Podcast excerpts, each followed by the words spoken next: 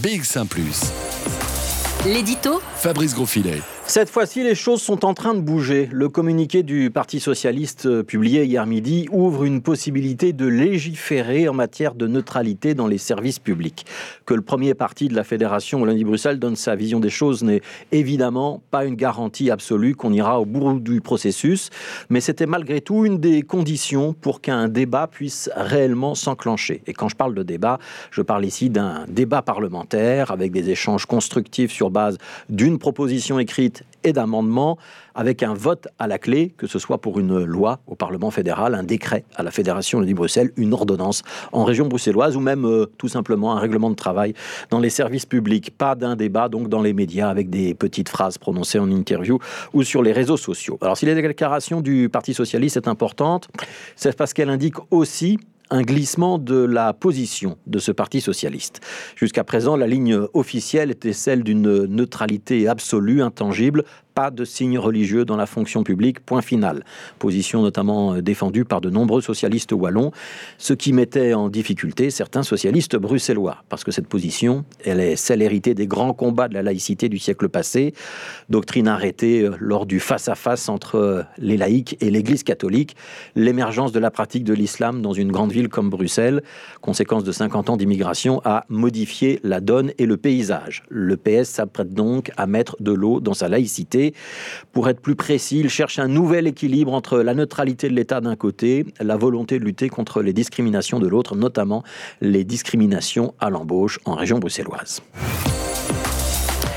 Alors cette position de compromis trouvée au sein de la famille socialiste, c'est d'autoriser globalement le port des signes religieux dans la fonction publique, mais d'en maintenir l'interdiction dans toutes les fonctions d'autorité ou de contrôle. Le voile à moitié autorisé ou à moitié interdit, c'est comme le verre à moitié plein ou à moitié vide, suivant la conviction qui est la vôtre. Vous analyserez cette nouvelle position comme une défaite ou une victoire, ou si vous êtes mesuré un demi-renoncement ou une demi-avancée.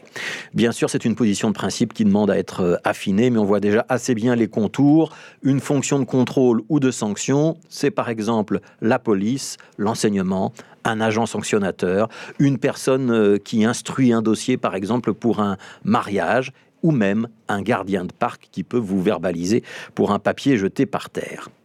Ça veut bien dire que la position du PS n'est pas aussi permissive qu'elle pourrait y paraître. On pourrait même lui faire le reproche euh, de continuer à être relativement discriminante. Si elle devait être votée en l'état, les femmes portant le foulard pourraient bien travailler à la STIB, par exemple, elle ne pourrait pas conduire un bus, puisqu'à la tête du bus, il faut vérifier si le passager est bien muni d'un titre de transport en bonne et due forme. Ce dispositif pourrait donc cantonner les personnes dans des fonctions bien précises et finit pour elle l'évolution de carrière, L'autre reproche, c'est la complexité des situations qu'il va falloir euh, envisager, parce que les services publics, on peut savoir à quoi ça ressemble aujourd'hui, on ne sait pas forcément comment ils seront organisés demain.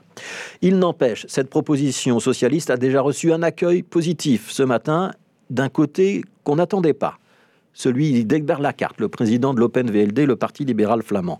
Interrogé sur LN24, il a fait lui aussi la balance entre deux grands principes, la neutralité des autorités d'un côté, la liberté individuelle de l'autre. Le monde a changé. Il y a des gens qui portent un signe convictionnel non pas à cause d'une soumission, mais d'un choix volontaire, et il faut trouver un compromis entre les deux, disait le président des libéraux flamands, soulignant au passage que la Flandre, d'une manière générale, était plus ouverte que le côté francophone à cette évolution du concept de neutralité. Alors il y a un détail quand même, un petit détail que le communiqué du PS ne règle pas, c'est la possibilité pour la STIB de faire appel ou pas de sa condamnation pour discrimination. Et là, Paul Magnette, le président du PS, se dit favorable à cette procédure en appel à titre personnel, souligne-t-il. À titre personnel, donc pas au nom du parti. La position du PS vient d'évoluer de manière très sensible en ce qui concerne la théorie. On sent que le virage reste compliqué à négocier dans la pratique et qu'il faudra sans doute plusieurs semaines, voire peut-être plusieurs mois avant que l'ensemble des partis politiques dessinent un consensus ou au minimum une position commune suffisamment majoritaire pour que l'idée d'enfin légiférer sur cette question et de sortir du flou ne devienne une réalité tangible.